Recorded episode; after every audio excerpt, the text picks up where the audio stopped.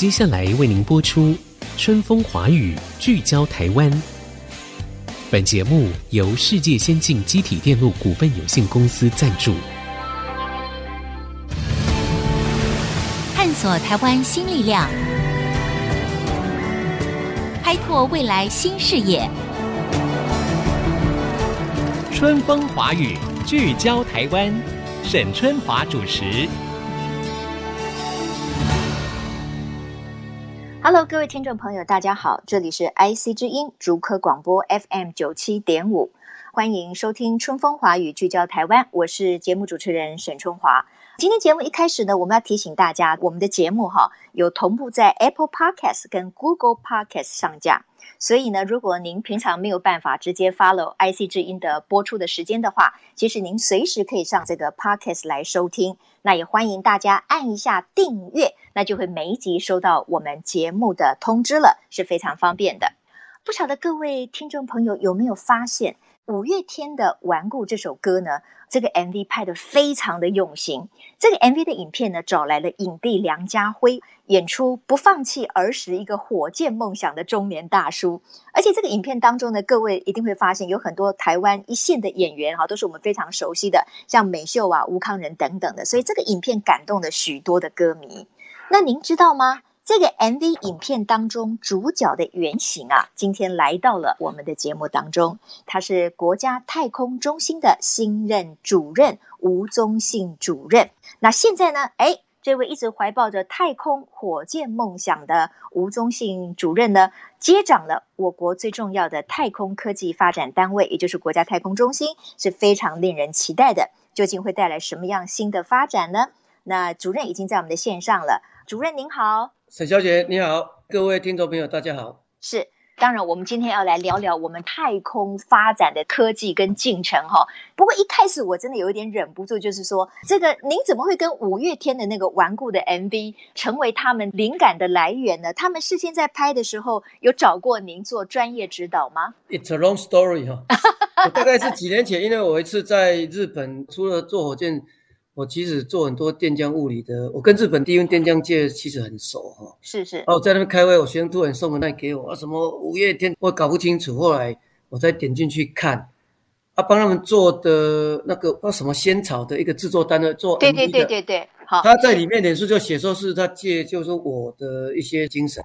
啊，后来才回想，大概在二零一六，我那时候一月底在香山湿地有发射，我学生跟我说，哎，老师啊，那个五月天他的歌曲里面都有。蹦蹦蹦蹦，火箭这个引擎的声音，我是真的。那时候很很缺钱嘛，ARC 中心在交大很缺钱。你说，要不然你写歌去那脸书留个话，说我明天早上九点要发射，看看要不要过来看。啊、哦，学生就忙到组装，忙到半夜大概两点才贴上去，后来没有反应。不过他们可能知道，哎，他们有去观察了，嗯，观察我们这个团队吧。然后后来他们发觉，哎，有这个团队在做这件事情，那他们可能就开始根据这样去发想。啊，就编出了这个故事，这个顽固。有真有假啊，但是。我想他主要标榜的是永不放弃啊，一定会一直失败啊，碰到失败怎么克服失败，从失败去拿到经验。所以像我们这样，我们其实真正体会，我们小时候念书说哦，失败为成功之母，念的没有感觉，你坐火箭就有感觉啊，你看那句话是真的，啊，所以后来才知道他们可能一直注意我们啊，都没有跟我们。直到他出版的时候才讲了这些了啊！不过也要感谢他，就是我记得那一两个月募了两百万哦。OK，他艺人跟网红，他的影响力是科学家一百倍，这是现实。我我我有时候也在想这个问题哈，但是没有科学家的话，我们很多的科技是没有办法进展的。对的，所以科哎，所以科学家对于社会的贡献应该是更恒久、更重大的啊。所以。我想他是帮我们 promote，让我们知名度往上冲。是是是，感谢他，感谢他。对对对对，那当然呢，我们知道哈，因为他们也了解了您当时呢，其实有带领这个 ARC，您刚才说的 ARRC 就是前瞻火箭研究计划哈，去做了一个群众募资嘛。哎，我觉得好酷哦，因为我知道这个群募的平台上面哈，有各种各样的这个吸引消费者也好，或者是社会大众来这个支持或者是鼓励的，但是。如果说一般人觉得说哦，我可以去赞助一个火箭的这个计划，那听起来实在是就像是一起完成梦想。请主任介绍一下这个呃，其实我们是在五年前就做过一次群众募资，那时候大概花了一年多，募了一千多万，然后一个是去年，大概两个月就募到快三千万，速度差很多。嗯嗯嗯对，啊，这个中间是因为我们是蛮坚持的啊，一步一脚印。他们有看到我们火箭竟然可以浮在空中，这是非常难的技术，是，是，所以可以感觉出来大家非常 excited，对，所以大家非常帮忙。我应该是全台湾第一个用群众募资去募研究经费的教授。嗯、火箭这个东西是很多只要喜欢科学理工的，不管男孩子女孩子，从小都很喜欢。可是因为台湾的教育环境的关系，大概到国小还可以，大概你父母都会买一些模型啊、飞机啊、火箭啊。可是到国中开始就放在后面的就就读书了，哎，这个其实很可惜啊。我后来发觉哦，捐钱给我们有那种在 Seven Eleven 打工。我们第一次的时候，他说：“吴老师，你可不可以让我一次一个月捐两百块就好？我月捐，哦、我很感动。对对，因为他没有那么多钱。对。然后有些是八十几岁的前辈，像这一次甚至有一个六岁的，他要把他的底工啊、猪工啊，怎么捐给我？哦，哦，OK。后来我发觉我做的这件事情蛮很酷。我本来是做着玩，啊，看到学生火箭射上去，啊，炸掉，痛哭流涕。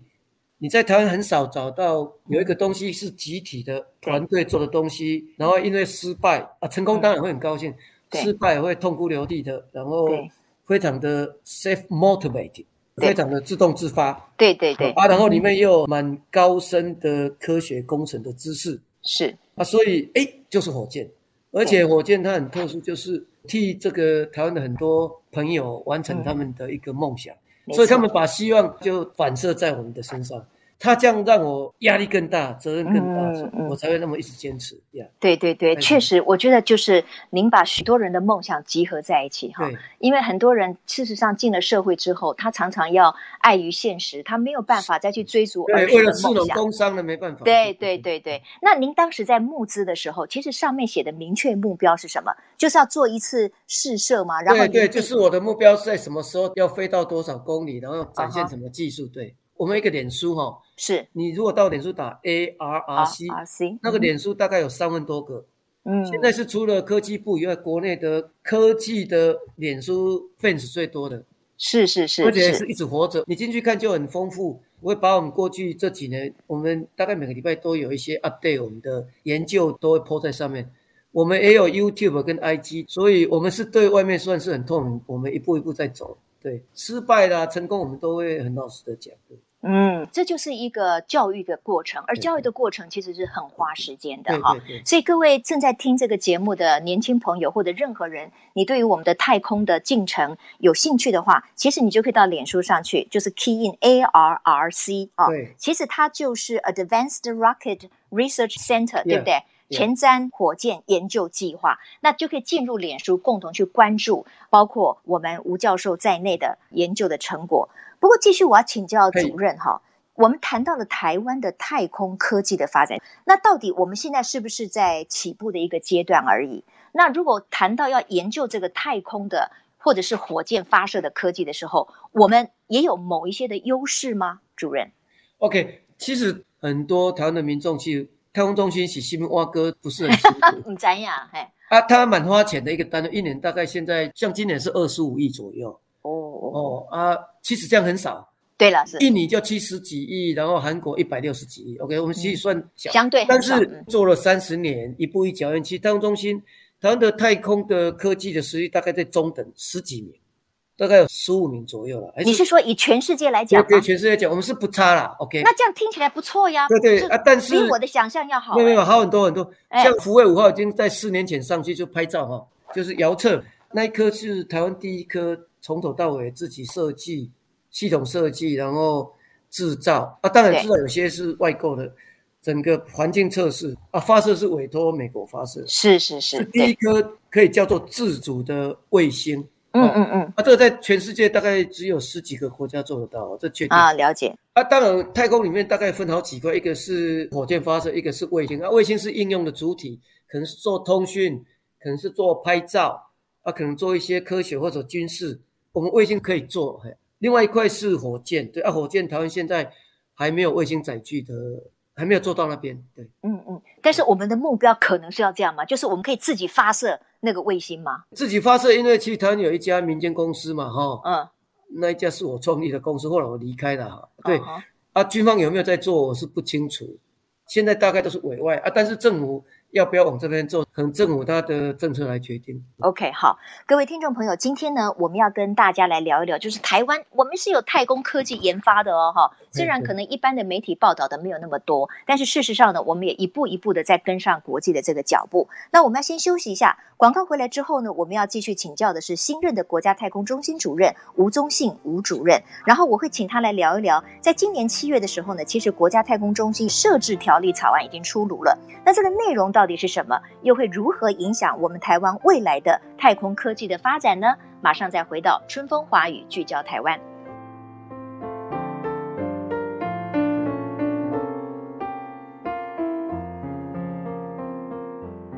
各位听众朋友，欢迎回到春风华语，聚焦台湾。今天我们在线上访问的是新任的国家太空中心主任吴宗信吴主任。主任，我要继续请教您哈，因为一般民众就像刚才我们聊到的，其实对于我们台湾正在发展的太空科技，其实所知非常有限。那当然呢，我们要发展太空科技，除了技术方面呀、人才方面之外，那相关的法令的配套也很重要啊，因为在法的依据之后，很多业务的推动才会顺利嘛。对对对对，那我知道，就是说，在五月底的时候，其实立法院有通过一个太空发展法。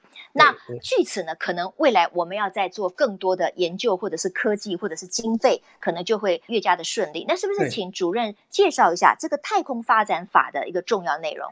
太空发展法其实里面有责成政府成立设置一个国家发射场，然后这个国家发射场以后的开始选址设立到管理，要一个行政法人来管理。啊，这个行政法人现在的情形就是太空中心，其实它是在。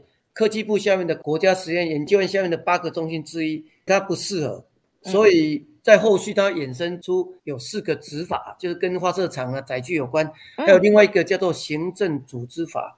现在九月这个会期会送到立法院，然后希望在年底之前可以三读通过，然后太空中心可能就变成正式转型，变成行政法人，脱离国家实验研究院，直接 under 科技部。他就要负责这些，然后在太空发展法里面很重要，就是除了一般的研究让它有 law and order 以外，一个很重要就是要帮忙推广产业发展，太空产业发展。太空产业。为什么？在因为这两三年变化非常多，有一个叫做太空经济的名词，space economy，太空经济。是比较战略科技啊，现在是真的可以赚钱的事。哇，所以啊，台湾因为以前的基础有机会。有人说是另外一个护国神山呐，哦，嗯嗯嗯，真的是有机会，因为台湾的产业很广又很深，嗯，而且半导体业、精密加工业还有网通业，它是很强的，嗯，然后整个太空产业包括卫星、火箭，你拆开大概就是这些，嗯嗯嗯，所以台湾其实是很有机会，所以这个是蔡总统他的一个布局，行政院长还有科技部长吴政忠，他大力在 push 这些东西。嗯，希望台湾可以接上这一波，在未来世界的太空产业里面扮演一个很重要的产业链的角色。真的耶，因为这个科技的进步太快速了。对，对的，非常快。哎，我们远的不说哈，大家比较耳熟能详的就是那个什么，对，对，SpaceX 哦，就是要把它变成是一个商业的机制嘛，把人送上太空去旅行嘛，哈。这个部分当然我们一般的民众了解的不是那么多，可是主任如果说，哎，我们可以把太空研发跟科技变成是一个所谓的太空经济的话，台湾可能从哪一个地方切入，对我们来说是比较有利基的呢？第一个就是说，这个是一个很复杂的系统工程，你如果把卫星把它拆开来看，对，可能一两万个零件，它里面大概都是电机、机械、电子，还有通讯。啊，这些台湾都蛮厉害的，是。可能很多里面美国在飞的卫星或其他世界，你拆开来看，里面可能是 made in Taiwan，嗯，但是以前都是做局部嘛，哈，你大概在一般现在估计在二零三零，大概在九年十年，全世界大概在低轨道几百公里，大概四百到一千公里左右，哈，可能会有四万颗到五万颗卫星，像 SpaceX 它。Starlink 的计划要本来是一万两千颗，它现在已经打了快两千多颗了。嗯嗯嗯，他未来要打四万，就总共四万颗。是，这是真的发生。在三年前讲的时候，你在讲真的还讲假的？他现在已经打了快两千多颗了。嗯嗯，所以以后的全球的通讯是可以，喜马拉雅山跟我在新竹八尖山、阳明山都直接互通，可以互通，真的呀。所以，嗯，这个是真的会到来，而且我觉得对人类的文化 civilization 会 impact 很大啊，这真的发生了啊，所以政府看到这个趋势变化很快，嗯嗯嗯，所以才会很快的 push 通过这个太空发展法，对，然后一个专责机构。然后怎么去帮忙产业啊？因为其实太空中心已经有一定的技术能量，这一块是台湾的产业，它比较没有 access，他们可能做某一部分，但是系统没有整合。对，整合是太空中心一直在二三十年一直在做整合工作，那它真的有一些技术能量。可以跟业界合作，把这个移转出去。对，嗯哼。那主任，如果说现在我们台湾也对准了这一块，然后希望呢能够在这个太空科技的相关的研究或者太空的经济方面有更进一步的收获的话，您觉得我们现在急需的是什么？我们是缺少人才呢，还是说我们的经费可能要进一步的这个提升呢？还是说我们的法令各方面我们要跟得上所谓国际的脚步呢？您认为我们可能最欠缺的是什么？主持人刚刚讲的都已经把我的话讲完了。因为我们中心需要资源，就是人、时、地、物。我们人才还不够，我这是确定。因为以前国内有航太系的，就成大、逢甲跟淡江嘛。是对啊。然后以前有一阵子，其实国内航太是很衰弱，嗯啊，制造业很强啊，所以人才是要加把力劲。然后法令刚刚前面讲的太空发展，没有错。政府看到要先补这一块哈，啊，可能说不定后面衍生一些奖励条例，种种这些。诶，现在是天时地利人和，这个为什么可以变产业？以前的通讯卫星是打到三万六千公里，像台湾一个叫中心二号，嗯，它打上去就十五年，一颗一百亿，十五年你打上去要做制造，讲难听一点，根本就这个没办法变 business。可是现在这个如果打好几千颗、几百颗、几万颗，大概寿命三年到五年，嗯，所以它其实都要一直在补，它变成是一个 sustain 的 industry。可以持续的，不会说对我做一次二十年没事干，不会这样。啊哈它变成是个永续发展。可能有些坏掉的，我要再补上去，或种种这些，而且它有量，变成量产。啊，mass production 台湾是最厉害的。是是是，不过主任您刚才提到哈，因为研发都需要钱嘛。你刚才提到说我们的研发经费其实如果比之日本、韩国算是少的，那这部分你怎么评估呢？政府已经有在考虑修改三期的。计划的 content 根据通过的太空发展法去把它扩大。现在政府我想正在处理这件事情。OK，好，那那个子弹够了，子弹要够，要帮我吸引产业。对对对，好。刚才因为主任提到说，其实因为你看啊，一个火箭里面有这么数万个这个 parts，就是零件，那这其中有很多，其实我们台湾是做的非常好的。对对，我知道有一个叫火箭引擎效率，好像我们还世界有排名到的了。这些可能都是我们发展太空或者是火箭科技的一个重点，对，不对？哈，好，那请教另外一个重点，就是说，您刚才有提到，哎，未来呢，在我们的太空中心也希望能够去研拟设置一个国家发射场。对，这个国家发射场就是我们自己要能够发射火箭。那这个发射场要怎么样才能够完成？那这个相关的场地，我不知道。太空中心这边有没有一些概念呢？详细地点当然心中有几个点啊，但是这个现在都不确定、嗯、啊。但是它有几个条件，第一个是安全性，对，因为如果做大火箭，那量体很大，对台湾来讲，因为火箭是往东飞嘛，所以只能在太平洋那边东岸，然后一定是靠海边，它飞的路径下面不能有房子，对，为了安全，那个腹地要够大，嗯嗯嗯，大概是这几个原则。然后它其实可以带来当地的观光。如果真的有办法，哎，一个礼拜发射一次。我举那个卡纳维尔角，它它是一个非常小的碳，在发射前的两三天，它的所有的 motel 全部都 full，都满。前一天那一天全部 traffic jam，对，就是大家要去看火箭发射。如果又可以在当地盖台湾的国家的太空博物馆，哦，那更不得了。嗯、它其实对当地除了他们认为的环境的稍微的影响，其实不大了。嗯声音听得到，大概一二十秒啊，其他就听不到了。啊，其实对当地应该是很正面，对观光人文的发展还有科技的发展它也会衍生出一些相关的产业出来。没错，没错。如果说安全的因素解决了以后，其实当地的民众应该是 welcome，应该是欢迎这样的。理论上要沟通，对，要沟通，要沟通。是。那回到刚才我们说的，哎，到底我们发展太空哈、哦，有很多的层面。那最重要的看起来还是回到人才。那主任会认为说，我们怎么样吸引更多的太空人才，或者是已经在海外的这些海外的学子，愿意回到台湾来服务大家，把这个太空科技做起来呢？大概两点，一个是从学校端。然后可能成立一些所谓的航太系统工程研究所，不一定要从大学，大概从硕士班，是就是他的研究标物就是可能是卫星或者火箭或者无人机这一类，嗯、对，对对，然后下去拽哦，不是传统比如航太的工程，它是航太系统工程。嗯、第二个是从国际去揽才，除了台湾人在外国以外，其实有些国际这个所谓三期如果修改，让外国一些公司可以在台湾落地，这个也会带进来人才。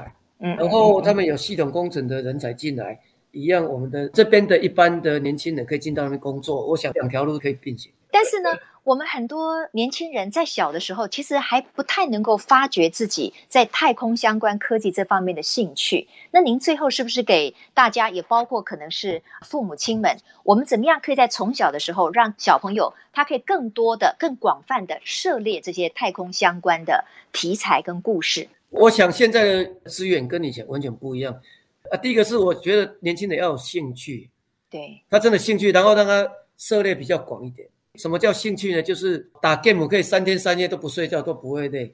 对，啊，他如果一个学生对诶这个飞机啊、什么火箭啊、对电脑有兴趣，他真的是玩了两天几十个小时都不会累，那真的才兴趣。那就是。玩一下一两个小时啊就丢了，啊这个就不是兴趣。嗯嗯，嗯，嗯。啊，如果真的有兴趣。现在每一种兴趣都可以发展成你可以靠它生活的东西。人最快乐的事情就是你的工作，就是你的兴趣。像我现在就是这样。对对对对，对我我非常 happy。我其实过来太阳中心是 working load 非常重，对，但是我每天还是很快乐。哎，觉得你可以替国家做很多很实质的事情。对，所以我跟很多年轻人讲，就是叫做 JAP 啊，J 就是 justice。嗯，然后再加上 justification，你看到不合理或者应该做事情，嗯，啊，你要去 justify，嗯哼，怎么 justify 呢？一定要说理嘛。为什么这件事这么不合理？给他一个合理的理由。要合理化，就是在你的素养，你为什么有办法去说服原来不做的人跟你一起做？哦，这是 justify 过程。然后你要说服，你要本身有实力嘛。嗯嗯嗯。然后 A 是什么？你要完成这一件事情，这么难的事情，你要 action。对，要有行动。可是你行动呢？嗯嗯嗯、你要有 P，你要 plan，要计划。嗯、但是这件事情计划还有另外一个 P 啊，就是 perseverance，要毅力。毅力。为什么？因为这件事这么难，为什么应该做没有人做？一定很多困难。对，所以一定要毅力。失败就是真的是跟吃饭一样。哎嗯，你从失败，你可以学到很多东西，empower 走到成功那一条路。所以就是 JAP。嗯，非常好的提醒哈，也可以让我们所有的年轻人重新去检视一下自己这一辈子要走的到底是一条什么样的路。刚才主任提示了很多哈，那当然也包括了很根本的兴趣。我认为还有一个就是社会的氛围跟这个主题的能见度。那如果在太空中心的努力下面，然后我们的政府单位也愿意给他更多的资源，让太空的科技在台湾是逐渐被讨论的，那我觉得它的能见度、它的社会氛围会越来越强，对对，对，也会影响到了。我们年轻人能够培养他的兴趣。对，哎，今天非常谢谢主任在百忙当中，因为我知道他的行程非常的满哈。那但是我想，今天这样的访谈，对于我们一般的民众更进一步的了解台湾的太空科技的一个进程，以及鼓励年轻朋友来发掘自己的一个兴趣跟热忱是非常重要的。谢谢主任，谢谢，谢谢，谢谢沈小姐，好，谢谢，谢谢，那也谢谢各位听众，我们下次再会，拜拜，主任。拜拜。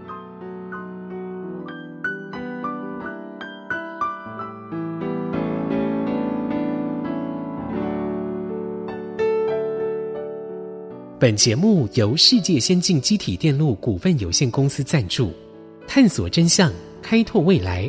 世界先进公司与您一起聚焦台湾。